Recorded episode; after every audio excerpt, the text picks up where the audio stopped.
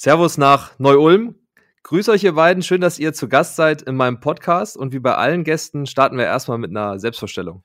Ja, vielen Dank, Markus, dass wir hier sein dürfen. Danke, wir freuen uns extrem heute. Und ja, Selbstvorstellung würde ich mal mit Soccer Kinetics, also mit unserem Projekt, denke ich, anfangen. Darum soll es ja heute auch gehen. Ähm, und, und gleichzeitig, glaube ich, Alex, kommt dann auch so ein bisschen durch, wer wir so sind.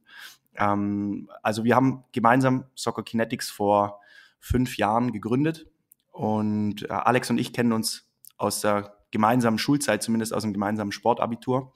Und äh, Alex war damals schon richtig, richtig verrückter und leidenschaftlicher Sportler, klar, wie ich natürlich auch, aber auch schon eher wissenschaftlich angehaucht und hat sich immer schon für Sporttheorie und die besten Trainingsmethoden und Ansätze interessiert. So auch heute noch, so wichtig einschätzt, klar. Und und dann haben wir uns damals getroffen, weil ich hatte eine, ähm, eine Individualtrainings-Fußballschule damals, beziehungsweise ein anderes Projekt und wollte Alex eigentlich gewinnen. Und Alex hat sich gleichzeitig auch für das so interessiert, was ich mache. Und dann haben wir uns mal auf einen Kaffee getroffen und äh, mal einfach philosophiert, was da so geht. Und Alex war Feuer und Flamme für dieses neurozentrierte Thema. Der hat äh, da, damals schon davon geschwärmt, dass das so die nächste Welle wird nach diesem ganzen Athletikthema im Fußball. Und ich hatte eigentlich ursprünglich vor, ihn mal für ein Video zu gewinnen oder für einen Blogartikel. Und dann haben wir beide aber nach dem Gespräch gesagt, da muss mehr draus entstehen. Da, das Ding ist so riesig mit Übungen, mit theoretischen Hintergründen, ähm, alles, was dazugehört. Und dann haben wir damals beschlossen, Soccer Kinetics zu gründen gemeinsam. Und ja, sind bis heute eigentlich mit großer Leidenschaft und Begeisterung dabei, dieses neurozentrierte Fußballtraining in die Fußballwelt zu tragen. Und äh, ich selbst bin bin 28 und mache das so mehr oder weniger hauptberuflich, weil wie gesagt auch das zweite Projekt ähm, bei mir eben noch mitschwingt nach wie vor und außerdem bin ich noch Trainer im NLZ hier in Ulm. Und Alex darf natürlich gerne jetzt noch zu seiner Persönlichkeit ergänzen bisher. War ja recht wenig für dich dabei. yes, genau. Also ich bin 30 und mache neben Soccer Kinetics noch Schule, bin Lehrer und habe da einfach so noch eine zweite Vision über den neurozentrierten Fußballtraining, nämlich auch Bewegung, Bewegungsspiele kognitiver und koordinativer Art in die Schulen reinzubringen, weil da einfach auch unfassbar viel möglich ist, dass man ja aufmerksamer ist, dass man leistungsfähiger in der Schule ist. Und letztendlich ist bei Soccer Kinetics auch viele, viele Übungen, viele Konzepte darauf ausgelegt, dass ich eben auf dem Spielfeld besser werde, schnellere Entscheidungen treffe, aber dass ich auch in der, in der Schule, im Studium, wie auch immer, in meinem Arbeitsleben einfach leistungsfähiger bin. Und es gibt mir einfach auch bei unserem Training ja so ein, so ein gutes Gefühl, weil ich einfach weiß, ich tue der Person was Gutes für Fußballspiel, aber muss schon auch ehrlich sein, ganz, ganz viele Spieler, ähm, die ja mit uns trainieren oder generell einfach Fußball spielen, die wenigsten werden Profis. Aber wenn man den Menschen dann einfach auch was für ihren Alltag gibt, dann ist es ja, finde ich, ein sehr, sehr schönes Gefühl. Und ja, macht unheimlich viel Spaß. Also Simon und ich sind mittlerweile auch richtig, richtig gute Freunde. Ähm, also zählst auf jeden Fall zu meinen besten Kumpels. Yes. Und wir haben auch ein richtig cooles Team am Start, mittlerweile aus neun Leuten. Vielleicht kommt bald noch die zehnte Person hinzu. Ähm, macht auch brutal viel Spaß, da einfach, ja, zusammenzuarbeiten, eigene Ideen zu verwirklichen. Und ja, uns jetzt auch hier im Rahmen von so einem Podcast bei dir die Möglichkeit zu bekommen, das wiederum zu multiplizieren. Und wir freuen uns natürlich sehr auf, auf das, über was wir heute sprechen. Ja, das ist auch ein Themengebiet, was ja in aller Munde ist und man immer wieder ja neurozentriertes Training ähm, ja so eingestreut sieht. Ne? Sei es jetzt, ähm, weiß ich nicht, koordinative Übungen mit, mit bunten Bällen hochwerfen und so weiter. Aber Lass uns heute mal so ein bisschen ins Detail gehen. Was ist das eigentlich genau? Wenn ich euch jetzt frage, was ist neurozentriertes Training? Wie könntet ihr das vielleicht ja, für, einen, für einen Fußballtrainer beschreiben? Also beim neurozentrierten Fußballtraining geht es darum, dass wir herkömmliche Techniken und Bewegungen mit visuellen, koordinativen und kognitiven Aufsetzern ähm, beimischen, mit dem Ziel, das Training so komplex zu gestalten, dass der moderne Fußballspieler daraus einen maximalen Benefit zielt. Es sind im Endeffekt vier Hauptschwerpunkte. Wir wollen, dass der Spieler eine überragende Wahrnehmung hat. Stichwort 360-Grad-Spieler. Wenn man sich mal so ein bisschen anschaut, was mit den Augen im Fußball gemacht wird, dann ist es eigentlich relativ wenig. Die Augen sind ähm, unser Inputgeber Nummer eins, aber 70 bis 90 Prozent von unserem Input, also die Informationen, die unser Gehirn empfängt, kommen über die Augen. Und wenn da einfach schon ja, Defizite vorhanden sind, dann wirkt sich das automatisch beispielsweise auf meine Technik aus. Und ich spreche jetzt gar nicht unbedingt von der Sehschärfe, das ist ein Parameter, der gute Sehen ausmacht, aber da gibt es noch viele weitere Sachen, wie beispielsweise die Tiefenwahrnehmung oder das periphere Sehen. Punkt Nummer zwei ist, gute Entscheidungen in Drucksituationen treffen. Stichwort Handlungsschnelligkeit. Auch hier besteht wirklich noch ganz, ganz großes Potenzial bei vielen Fußballern. Und wenn man den da einfach ein bisschen unter die Arme greift, dann verbessert sich auch ihr Spiel am Ende des Tages.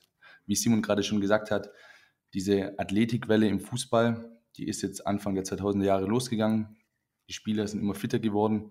Und jetzt geht es einfach darum, dass das Köpfchen quasi nachzieht, dass sie einfach auch gerade in diesem, in diesem schnelleren Spiel, dass ich da auch gute Entscheidungen treffe. Punkt Nummer drei ist dann, eine richtig geile Technik zu haben, vor allem auch in Drucksituationen. Und das Ding ist, Techniktraining wird häufig relativ monoton und einschleifend durchgeführt, dass ich eine bestimmte Bewegung habe, einen Torschuss, eine Finte, wie auch immer, und dann schleife ich diese Bewegung immer wieder ein. Das ist eine Möglichkeit. Die meisten Trainer nutzen diese Möglichkeit. Ich kann aber auch einfach sagen, hey, ich nutze das sogenannte differenzielle Lernen, orientiere mich einfach so ein bisschen daran, wie haben denn Kinder eigentlich früher gelernt, weil wir machen nie wieder in unserem Leben so große Lernfortschritte, Lernfortschritte wie in den ersten Lebensjahren. Und dass man einfach mal wieder so ein bisschen überlegt, okay, wie hat man zum Beispiel das Laufen gelernt? Da war ja auch kein Trainer dabei, der immer wieder korrigiert hat, immer wieder monotone Wiederholungen eingefordert hat, sondern da ging es darum, dass ich bewusst irgendwie immer wieder Differenzen, Variationen in meinen Bewegungsablauf integriere und aus diesen vermeintlichen Bewegungsfehler dann letztendlich ganz, ganz viel lernen kann. Das ist der dritte Punkt, einfach eine richtig gute Technik zu haben. Und der vierte Punkt ist eine sehr, sehr hohe Bewegungsqualität. Im Fußball ist es so, dass, das weißt du mit Sicherheit, Markus, ähm, dass ganz viele Verletzungen sich ohne Gegnerkontakt ereignen, die sogenannten Non-Contact Injuries.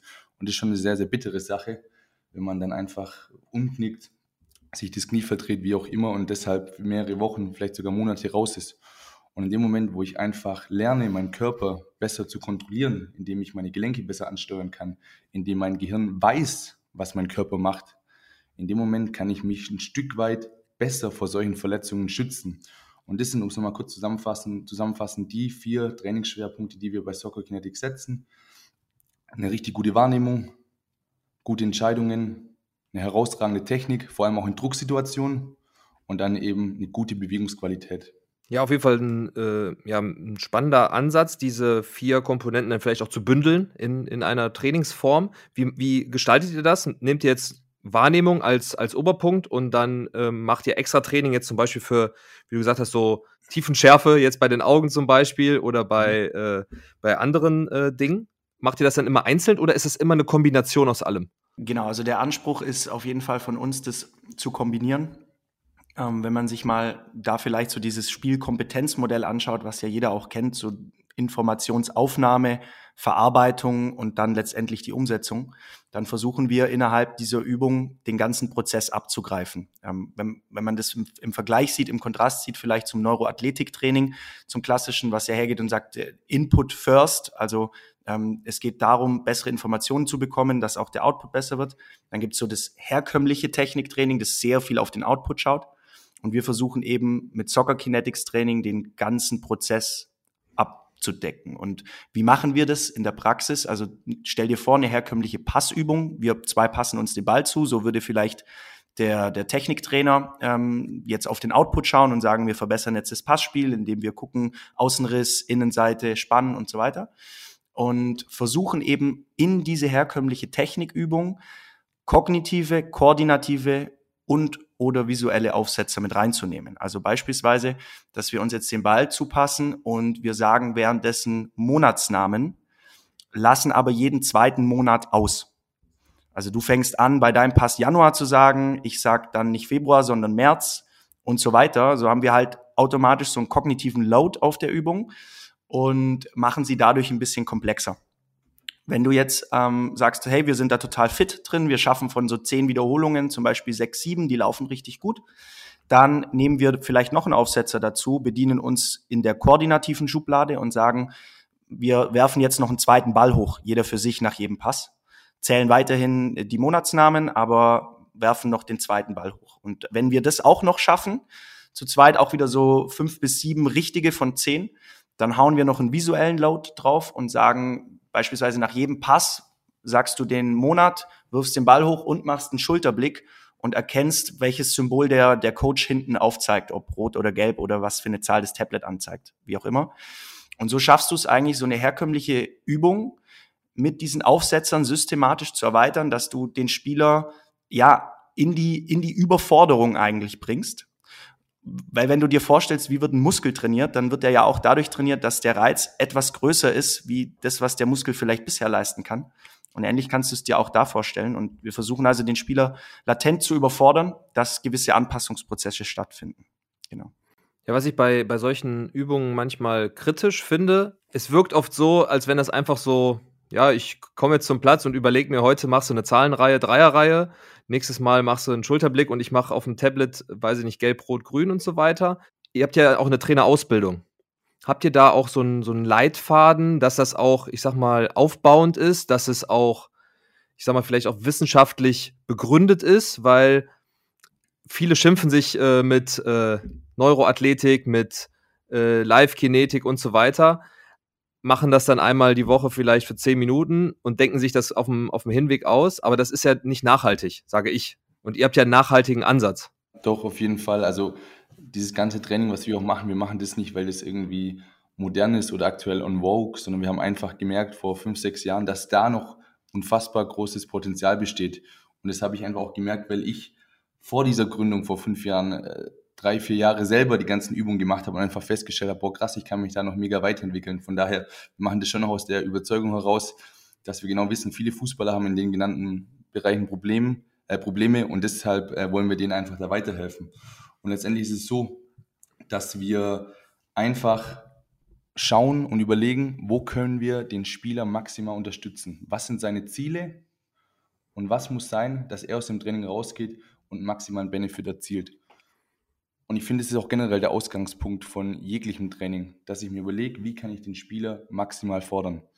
Und manchmal sind es eben fancy Übungen, sage ich jetzt mal, die dann vielleicht ein bisschen wild aussehen oder die vielleicht auch irgendwo Social Media wirksam sind. Manchmal sind es aber auch ganz einfache Sachen, wo ich komplett, komplett ohne Equipment den Spieler einfach mal koordinativ maximal reize und schaue, dass er einfach besser wird in seiner, in seiner Koordination, in seinem Zusammenspiel zwischen Sinnesorganen, ähm, Nervensystem und der ausführenden Muskulatur. Manchmal ist es aber auch, dass ich bei einem Spieler einfach merke oder dass er vielleicht auch selber merkt, hey, meine Wahrnehmung ist nicht so gut. Ich kann Bälle, die auf mich zukommen, ich kann die nicht sauber verarbeiten. Ich habe immer ein schlechtes Timing im Kopfball. Was kann ich da machen? Da kann ich zum Beispiel, das ist vorhin kurz angesprochen, die Tiefenwahrnehmung gezielt trainieren. Ein Punkt, wo ich selber auch bei mir gemerkt habe, hey, ich war immer Innenverteidiger, Außenverteidiger. Ich habe lange Bälle meistens irgendwie verschätzt, bin falsch hochgestiegen und dann habe ich irgendwann angefangen, wirklich gezielt an meinem räumlichen Sehen zu trainieren. Und dann merkst du eben, was das für einen Unterschied macht, wenn du dann wieder auf den Platz kommst, diese Fähigkeit von null auf komplett aufgearbeitet hast und jetzt eben verstehst, wann muss ich zum Kopfball hochsteigen, wann muss ich mein Bein anheben, um den Ball sauber mitzunehmen. Und das sind einfach so Sachen, dass wir das Training um den Spieler herum aufbauen, nochmal mit dem Ziel, dass er am Ende des Tages maximal profitiert. Genau, und, und was daran noch anknüpft, ist letztlich einfach die, was du ja auch getriggert hast, jetzt diese wissenschaftliche Studienlage, mm, die einfach schon für uns auch eine sehr, sehr große Rolle spielt. Also Alex, glaube ich, frühstückt jeden Tag Studien äh, zu diesem Thema. Und äh, Alex, wenn ich das so richtig wiedergebe, sagst du ja auch immer, dass die Studienlage, klar, wenn man jetzt irgendwo in ein Portal eingibt, Neuroathletiktraining zum Beispiel, dann, dann wirst du da relativ wenig Studien finden. Wenn du aber eingibst visuelles Training, ja. also was der Neuroathletik irgendwo zugrunde liegt, dann gibt es da einfach sehr, sehr viele Studien, die auch ganz eindeutig und signifikant beweisen, wie effektiv visuelles Training ist. Und nicht zuletzt haben wir auch zwei eigene Studien mittlerweile schon aufgesetzt, zusammen mit der Universität Augsburg, wo wir eben Soccer Kinetics Training auch wissenschaftlich überprüft haben und auch da gegenüber Kontrollgruppen signifikante Fortschritte erzielt haben. Und der letzte Punkt, den du jetzt angesprochen hattest, ähm, war ja auch das Thema, bauen die Übungen denn überhaupt systematisch aufeinander auf? Also gibt es da einen gewissen Leitfaden? Und da ist es auch interessant, glaube ich, dass man das Thema vielleicht auch ein bisschen anders betrachtet als vielleicht herkömmliches Training, weil dieses neurozentrierte Training setzt extrem auf Vielfalt, setzt extrem auf neue Reize, neue Ideen. Also es geht gar nicht immer zwingend drum, ein Acht-Wochen-Programm zu haben, das man exakt so durchzieht und wo alles ineinander greift, sondern letztlich den Spieler durch ständig neue Reize, durch möglichst viel Vielfalt und Veränderung zu fordern und zu reizen. Und natürlich gibt es gewisse Übungen, die bauen aufeinander auf, logisch. Ähm, gewisse Bewegungskonzepte, wo ich vielleicht erst Bewegung 1 mache, dann Bewegung 2, dann Bewegung 3. Und trotzdem kann ich ein neurozentriertes Training relativ einfach effektiv aufbauen, indem ich einfach den Spieler immer wieder aufs Neue fordere, immer wieder neue Reize, weil auch dann ist der Spaßfaktor einfach extrem hoch und Spaß ist extrem wichtig, wenn es um Lernen geht. Also ich schlage da mehrere Fliegen mit einer Klappe und mach's gleichzeitig sehr abwechslungsreich und, und profitiere auch noch von dieser Variation. Um es vielleicht mal noch ganz kurz wirklich konkret zu machen, wie das an einem Beispiel zu sehen ist, was jetzt ein Leitgedanke vom Training ist. Simon hat es gerade angesprochen, wir wollen die Spieler überfordern, wir wollen neue Reize setzen. Dementsprechend werden da auch Fehler vorkommen. Das heißt, als Coach habe ich einfach auch immer im Hinterkopf dabei, dass ich den Spieler überfordern möchte. Ich möchte, dass er Fehler macht bis zu einem gewissen Grad.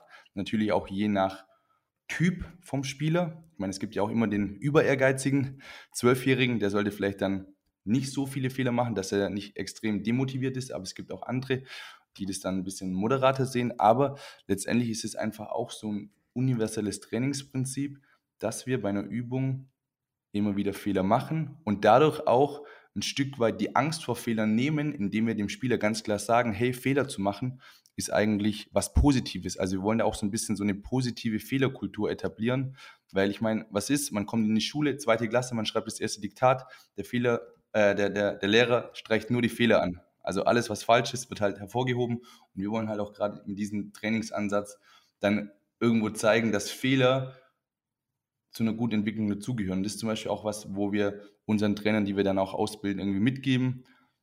Und die geben das, geben das dann hoffentlich ihren Spielern mit.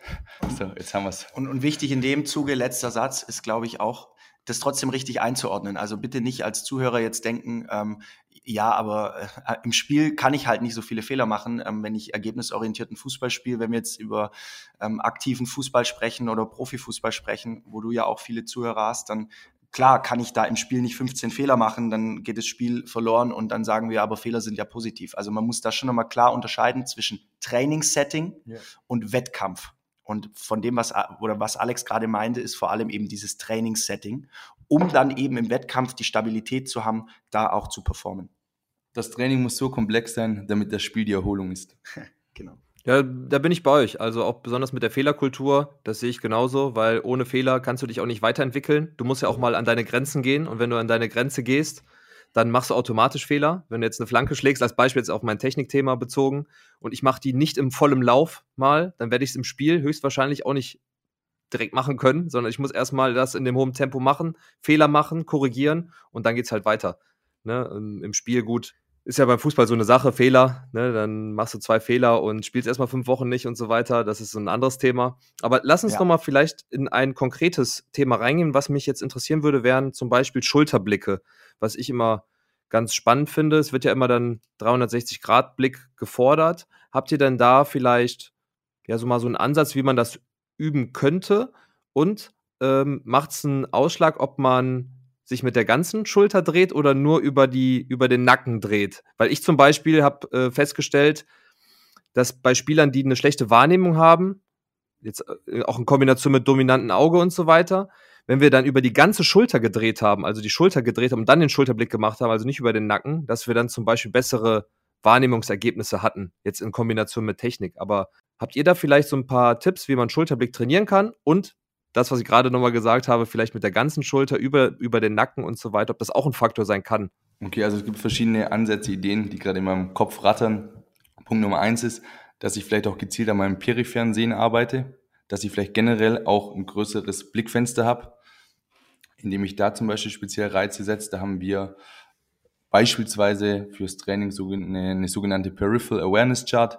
Wenn man das einfach bei Google auch mal eingibt, dann findet man so eine Chart, wo in der Mitte ein Ziel ist, drumherum sind Buchstaben oder Zahlen und man schaut dann auf das Ziel in der Mitte und versucht einfach peripher die Symbole, Zahlen, Buchstaben drumherum wahrzunehmen. Dann habe ich vielleicht generell schon so ein größeres Blickfenster. Das Ganze, das Ganze kann ich natürlich auch noch ein bisschen mehr in ein fußballspezifisches Setting umbauen, aber das jetzt einfach mal als Beispiel. Ich kann Übungen hernehmen, wo der Spieler vielleicht immer wieder gezwungen wird, einen Schulterblick zu machen, um dafür auch eine gewisse Sensibilität beim Spieler zu erzeugen, dass er einfach auch weiß, er sollte regelmäßig sich über die Schulter drehen, dass ich zum Beispiel irgendwie eine Passübung habe und hinter dem Spieler ist ein Tablet oder wie auch immer eine zweite Person, die immer wieder beispielsweise die ähm, Zahlen über, über, über die Hände anzeigt oder andere Reize gibt, dass man einfach auch gezwungen, gezwungen wird, so einen Schulterblick ähm, durchzuführen. Zu der zweiten Frage, soll ich mich quasi nur mit dem Kopf über den Nacken drehen oder komplett? Was ich mir da auch vorstellen könnte, wie ich es jetzt verstanden habe, tun sich die Spieler leichter, wenn sie dann quasi die Schulter auch noch mitdrehen. Habe ich das richtig verstanden? Genau, dann habe hab ich bessere Ergebnisse in der Wahrnehmung ja. festgestellt, wo ich es nicht trainieren wollte, aber wir, wir brauchten ja. halt für bestimmte Positionen den Schulterblick. Ja. Und äh, ich habe mich immer gefragt, warum erkennst du es nicht? Und als wir dann halt uns mit der Schulter gedreht haben, war das ein Faktor, dass sie es dann halt gesehen haben, weil wahrscheinlich das andere Auge das Dominante ist und der dadurch besser, schneller die Wahrnehmung hat, vermute ich jetzt mal.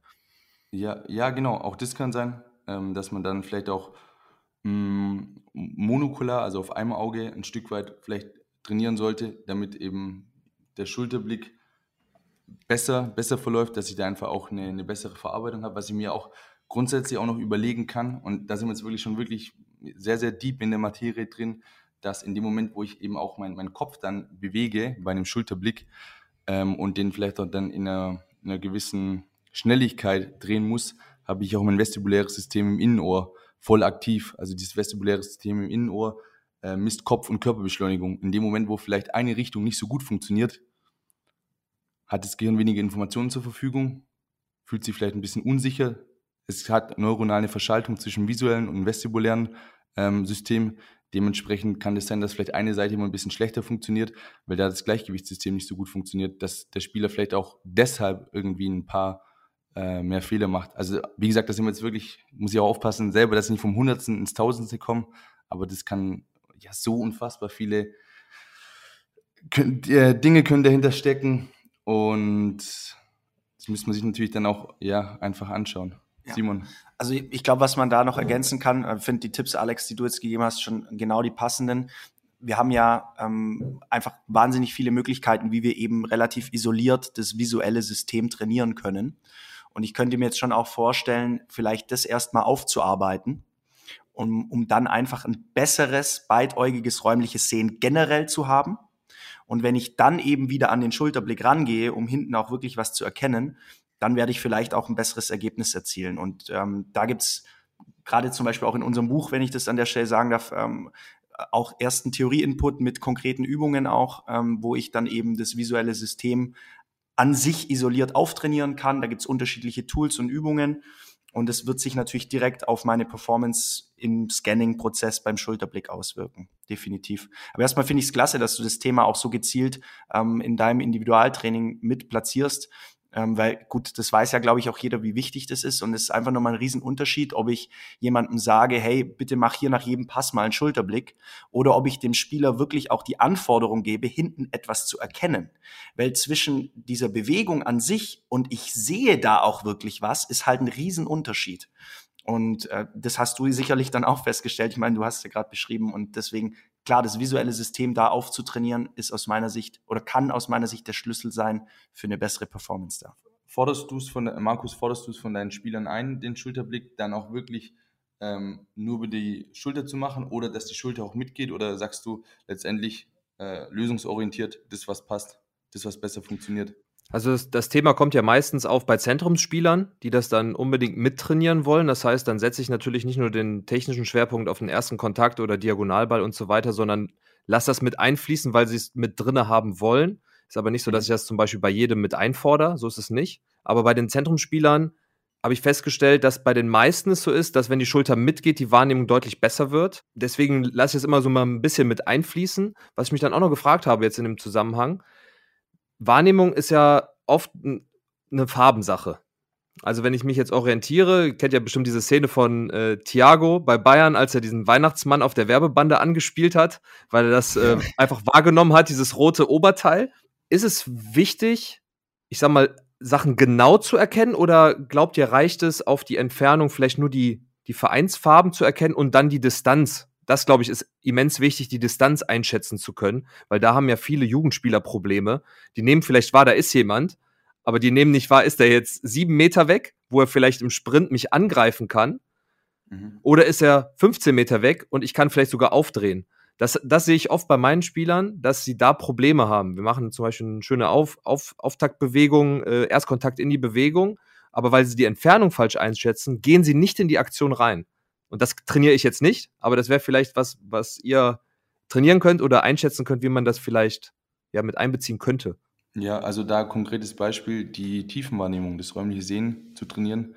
Da haben wir jetzt am Samstag auch bei der Trainerausbildung den Soccer Kinetics Coaches ein paar Übungen an die Hand mitgegeben. Äh, der klassische Einstieg ist einfach die Brockschnur.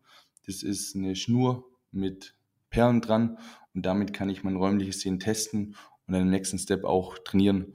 Und mein Beispiel ist immer folgendes, warum ich das gerade auch trainieren sollte ich komme auch so ein bisschen oder habe auch eine Vergangenheit aus, im, äh, im Tennis und einer der häufigsten Cues, einer der häufigsten Hinweise vom Tennistrainer ist, treff den Ball vorne, du musst den Ball vielleicht, musst vielleicht früher ausholen, um den Ball vorne zu treffen. Ja, das kommt ganz häufig.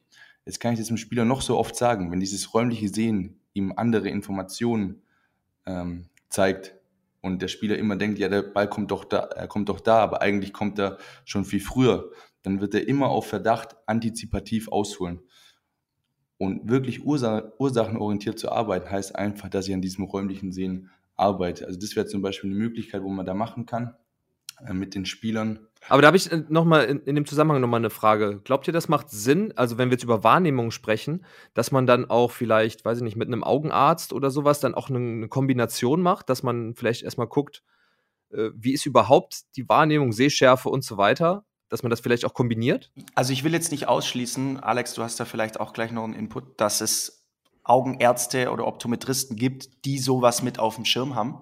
Ich möchte äh, dir nur mal beschreiben, wie so der klassische Gang zum Augenarzt ja abläuft, so wie ich ihn jetzt persönlich auch kenne, gerade in Verbindung zum Beispiel mit der Führerscheinprüfung, dass du halt den Sehtest, den du jetzt beschrieben hast, den, den machst du ja letztlich an, kennt ja jeder so dieses Chart, das dann da mit den Buchstaben ist, dann sitzt du da irgendwie fünf bis sieben Meter entfernt und darfst dann da irgendwelche Sachen erkennen.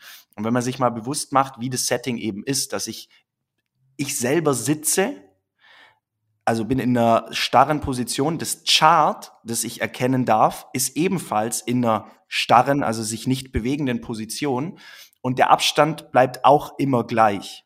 Und wenn wir jetzt mal das Setting, in dem dann die Sehschärfe getestet wird und dann nachher gesagt wird, das ist ein guter Seher oder kein guter Seher, ähm, ist ja gänzlich anders als jetzt das Setting zum Beispiel im Spiel. Also du bewegst dich, dein Objekt, das du sehen willst, bewegt sich, die Distanz verändert sich ständig.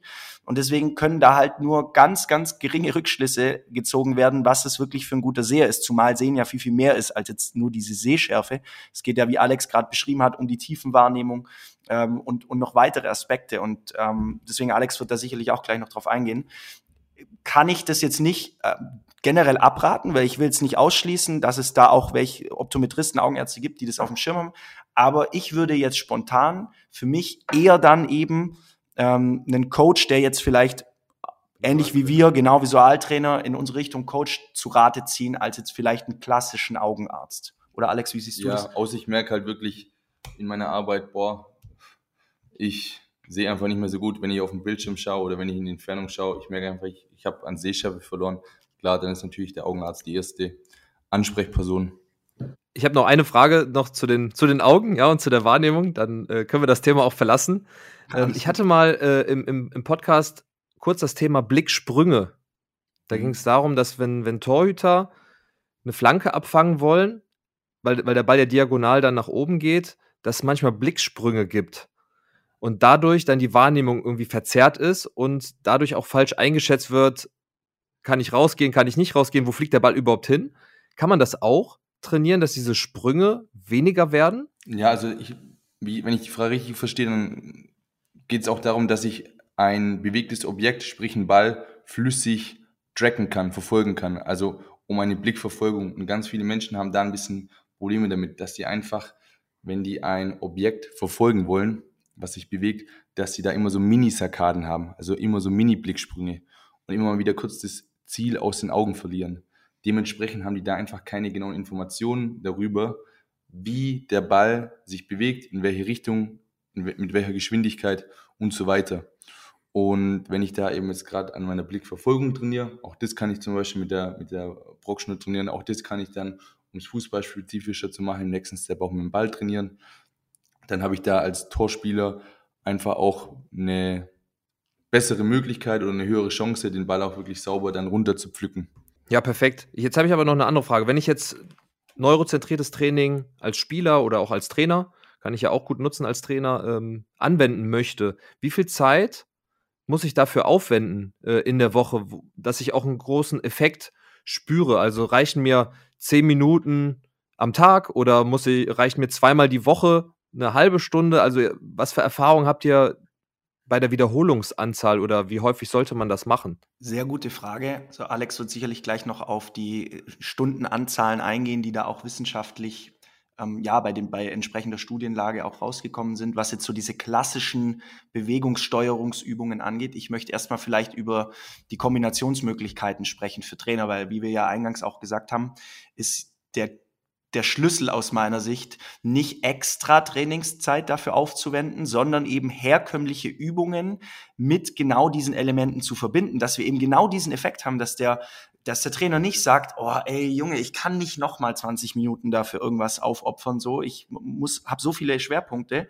sondern dass es eben verknüpft werden kann. Und dementsprechend ergibt sich daraus eigentlich die Antwort, dass ich das aus unserer Sicht ständig machen darf und kann, denn jetzt nehmen wir mal eine klassische Übung. Zum Beispiel, ich habe äh, in irgendeiner Passform, die ich mache, vier Durchgänge, a drei Minuten, die ich so plane. Und ähm, zwei Durchgänge davon könnte ich jetzt eben so einen neurozentrierten Aufsetzer draufnehmen. Also ich mache den ersten Durchgang herkömmlich, so wie ich es immer mache. Ich äh, konzentriere mich auf die Technik, auf die Abfolge, dass der Passdruck gut ist. Dann im zweiten Durchgang nehme ich zum Beispiel im kognitiven Aufsetzer drauf. Ich greife das Beispiel mit dem Monatsnamen nochmal auf. Ähm, Im dritten Durchgang nehme ich einen kognitiven und einen koordinativen Aufsetzer drauf und den letzten Durchgang lasse ich wieder freispielen. Dann habe ich im Endeffekt nicht mehr Trainingszeit benötigt als davor und ich habe das Thema einfach sauber und in Kombination adressiert. Und dementsprechend kann ich das eigentlich in jede Trainingseinheit einbauen und habe dadurch natürlich dann auch nachhaltig gute Effekte. Denn Alex, da wirst du wahrscheinlich anschließen, wenn ich das halt dann mehrere Stunden auch drin habe, so über einen Monat gesehen, dann, dann habe ich natürlich auch erst die Effekte und nicht, wenn ich das jetzt einmal zehn Minuten antrigger. Das ist schon richtig, ja, auf jeden Fall. Also ich sollte schon eine gewisse Regelmäßigkeit drin haben. Darf ich da mal reingrätschen, ganz kurz? Weil wir gerade bei dem Thema ähm, was mich, das würde mich nämlich jetzt interessieren. Wenn ich jetzt an meine Erfahrung denke im Techniktraining, wenn ich jetzt das kombinieren würde, meine Art von Training mit kognitiven Aufgaben, würde ich in, mit meiner Methodik nicht denselben Effekt erzielen können, weil die Spieler sich auf bestimmte Sachen konzentrieren müssen und sobald diese Konzentration nicht mehr da ist und dann halt, ähm, weiß ich nicht, dann noch Aufgaben gemacht werden, glaube ich, dass manchmal bei bestimmten technischen Übungen es nicht möglich ist, seine Technik dann in, dem, in der Übung zu verbessern. Wie seht ihr das? Gut, also wenn wir mal ans Spiel denken, stelle ich dir mal die Gegenfrage, kann der Spieler sich im Spiel auf seine Technik konzentrieren? Und jetzt kommt's. Aus deiner ich Sicht. muss, eine, ich muss im Training, sag ich, eine bestimmte Zeit sich auf Bewegungsabläufe mal konzentrieren. Ich muss mich auf meine Körperhaltung konzentrieren, um den Bewegungsablauf drinne zu haben, dass ich nicht mehr drüber nachdenken muss und dann würde ich es kombinieren mit eurer Methodik. So würde ich es machen. Also ich würde erstmal die mhm. Technik lernen und dann würde ich eure Aufgaben dazu nehmen, wenn es schon implementiert ist, wenn es drinne ist. Aber gut, das ist ja noch so, so, so, so, eine, so eine Trainersache, ne? Ob der dann erstmal den Technikpart macht und dann gemischt und so weiter. Nur ich wollte mal wissen, wie ihr das mit Technik vielleicht seht, ob man das dann vielleicht doch ein bisschen separieren müsste. Mm, also ich würde auch noch kurz was dazu sagen. Ich meine, jede, jede Wiederholung ist anders und auch im Spiel letztendlich muss ich als Spieler vor allem eins sein, das ist anpassungsfähig in verschiedenen Situationen und ich bin immer wieder ein Verfechter, weil ich es einfach auch merke, egal wenn ich neue Bewegungen lerne, egal wenn das neue Spieler von mir lernen, dieses, dieses Rauschen, diese Variation, diese Vielfalt, das ist, das ist der Key. Und sobald man damit mal anfängt, das ist Wahnsinn, was da noch geht. äh, auch gerade an einem selber. Nochmal, weil ich einfach auch vieles an mir selber ausprobiere. Und im Spiel, ich habe ich hab nie diese eine Bewegung drinne, die ich vielleicht gerade geübt habe, den Übersteiger, wie auch immer. Und gerade auch am Anfang, wo dann vielleicht viele identische, vermeintlich identische Wiederholungen stattfinden und dadurch sich der Lernprozess ähm, beschleunigt, dann sind es in dem Moment aber noch keine identischen Bewegungen, weil da ist diese Variation, dieses Rauschen innerhalb einer vermeintlichen Wiederholung noch so groß, dass der Lernprozess erst wirklich effektiv ist. Weißt du, wie ich meine? Verstehst du das? Ich, ich, ich weiß ganz genau, was du meinst. Das äh, Problem ist, glaube ich, dass das am Anfang einer Technik zwei unterschiedliche Ansätze sind. Ja, mein, Markus, ich kann dich super greifen. Sorry, ich kann, kann dich super greifen. Ich möchte dir mal ein anschauliches Beispiel ja. geben, ganz kurz, wo ich, glaube ich, voll auf deinem Punkt bin. Also jetzt nehmen wir mal das Beispiel Jonglieren.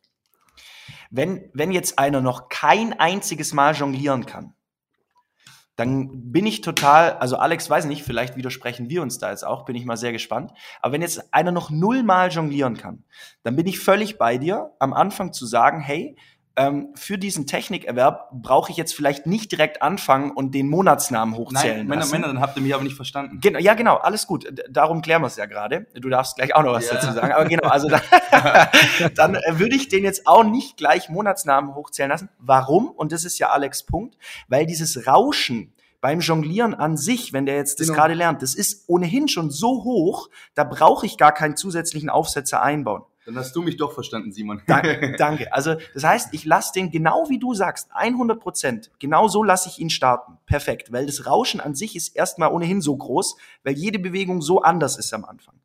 So, und wenn er jetzt schon 100 Mal jonglieren kann, weil dann sind eben diese Abweichungen im Jonglieren nur noch ganz, ganz, ganz gering bei ihm. Und dann lohnt sich vor allem, dieses Rauschen eben wieder bewusst einzubauen. Und deswegen sind wir inhaltlich total nah beisammen. Exakt. Der Mann sollte in die Politik, also die Erklärung, die war, genauso wollte ich es erklären eigentlich. aber deine Erklärung war viel besser, Simon. Nein, aber du hast ja auf den, auf den Punkt getroffen. Es ist auch immer eine Fokussache des Trainers. Was willst du gerade wirklich explizit trainieren? Und wenn du halt jetzt eine Flanke trainierst und du willst nur den Bewegungsablauf, dann nimmst du vielleicht keine kognitive Übung dazu. Jetzt willst du das aber vielleicht doch mit hinzunehmen, weil er schon so sicher in der Technik ist, dann kannst du es kombinieren genau. und das ist ja immer so, so eine Sache, was man sich als Trainer auch rausnimmt für, ja, für, für den Schwerpunkt, den man gerade haben möchte. Ne? Und besonders, genau. ich glaube, ja, Entschuldigung. Ja, und, und du schaffst es halt dadurch auch, Entschuldige, ähm, Druckbedingungen zu erzeugen. Weißt du, die ganzen Aufsetzer, das ist ja ein Load, der dir Druck simuliert, den du ja im Spiel auch hast. Deswegen genau richtig, wenn der dann irgendwann flanken kann, und ich so einen kognitiven, koordinativen, visuellen Aufsetzer draufnehme, dann bekommt er plötzlich Stress. Stress analog im Spiel, weil da bin ich auch unter Gegnerdruck, weil da habe ich Fans, weil da habe ich Zeitdruck und so weiter. Und wenn ich das, das kann ich halt durch diese Aufsetzer super adressieren. Ja, und auch Markus, ich finde es überragend, wo du auch vorhin gesagt hast, ja, ich will dann auch, dass die Flanken im vollen Lauf trainiert werden, dass einfach maximaler Speed ist, weil im Spiel muss das ja auch gegeben sein. In dem Moment hast du ja auch schon irgendwo eine zusätzliche koordinative Herausforderung an diese, an diese Flanke mit dabei, wo er die im höchsten Tempo machen muss.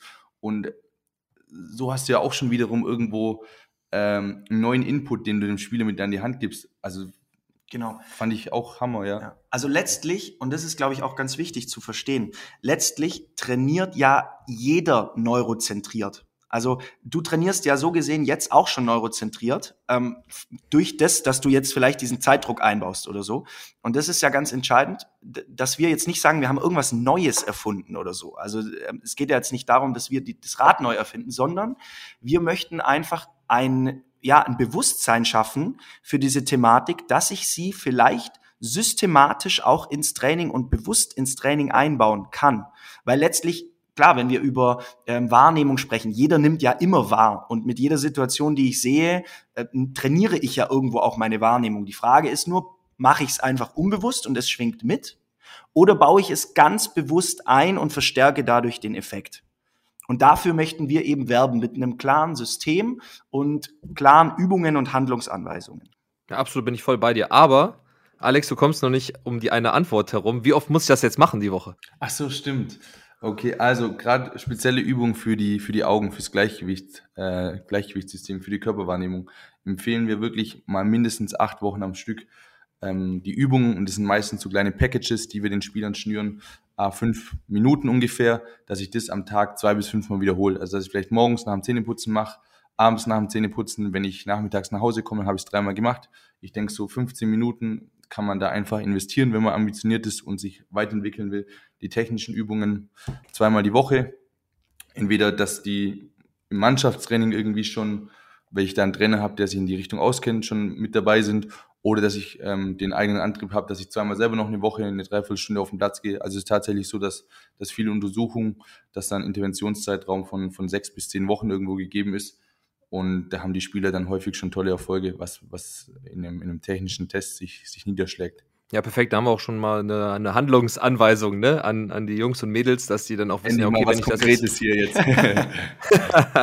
Nein, aber es ist ja auch oft so, dann macht man das mal eine Woche, dann lässt man das wieder zwei Wochen, drei Wochen schleifen, aber yeah. ich sage, du musst ja. die Sachen, wenn du was machst, regelmäßig machen. Ähm, ich weiß nicht, habt ihr äh, wir sind zwar schon über die Länge äh, drüber, aber ich trotzdem noch eine Frage. Habt ihr auch, äh, benutzt ihr die Dribbelbrille?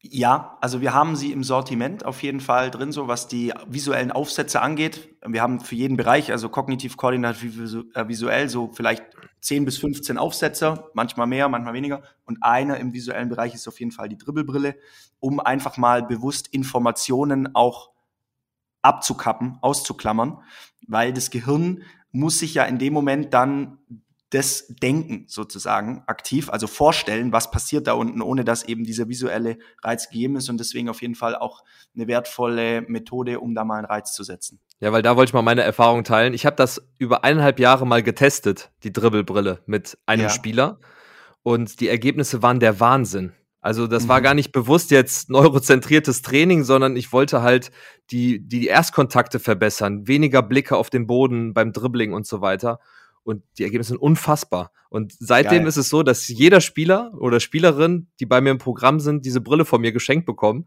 und dann immer das für sich machen können. Also wenn die sagen, ich will Erstkontakt machen und ich will die Brille dazu benutzen, dann können sie sie benutzen. Aber ansonsten kriegen sie die einfach geschenkt und können die dann immer beim Training, wenn sie möchten, einfach benutzen oder dann alleine ja. was machen. Und das ist wirklich der Wahnsinn, was mit manchen da passiert ist. Also ich kann nur für neurozentriertes Training werben. Das ist wirklich eine tolle Sache und ähm, da kann man sich wirklich deutlich verbessern. Das macht auch riesig Spaß. Ähm, jetzt zum Schluss. Wie ist euer Ausblick so in die Zukunft und wie kann man mit euch in Kontakt treten? Und was habt ihr so vielleicht aktuell noch so im Angebot? Ihr habt ja auch ein Buch, was ihr an die Trainer und Trainerinnen weitergeben könnt und auch eine Trainerausbildung. Vielleicht könnt ihr noch kurz zum Schluss dazu noch was sagen. Ja, gerne. Also Ausblick wir möchten natürlich weiterhin Vollgas geben, um so viele Fußballtrainer, Trainerinnen und Spieler, Spielerinnen zu erreichen mit neurozentriertem Training wie möglich.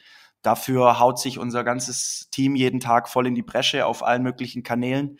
Und äh, ja, letztlich ist es, glaube ich, genau das, ähm, einfach die Dinge einfach runterzubrechen, verschiedene Studien ähm, aufzubereiten, dass es der Fußballer einfach versteht und klare Praxistipps hat. Und das betrachten wir weiterhin auch als unsere klare Mission äh, mit der Vision, dass letztlich jeder nachher neurozentriertes Training kennt und dass man vielleicht nicht nur einen Athletiktrainer hat, um diese Athletikwelle aufzugreifen, sondern dass man eben auch dann im Idealfall einen Soccer Kinetics Trainer hat im, im Team, der einfach genau diese Themen adressiert. Und Dafür, ja, wie gesagt, brennen wir. Und ähm, dafür haben wir auch unser Buch geschrieben, mit das so der erste Kontaktpunkt ist weil du das jetzt auch noch angefragt hattest. Also wer sich dafür interessiert, mal in diese neurozentrierte Welt einzutauchen, dem kann ich ans Herz legen, einfach mal in unser Buch reinzulesen. Das gibt's aktuell bei uns auf der Seite für nur Druck- und Versandkosten. Also den Inhalt schenken wir euch und dann habt ihr da mal auf glaub gut 200 Seiten, Alex, gell? Ja. Ähm, echt mal so diese ganzen Dimensionen, die wir heute auch angesprochen haben,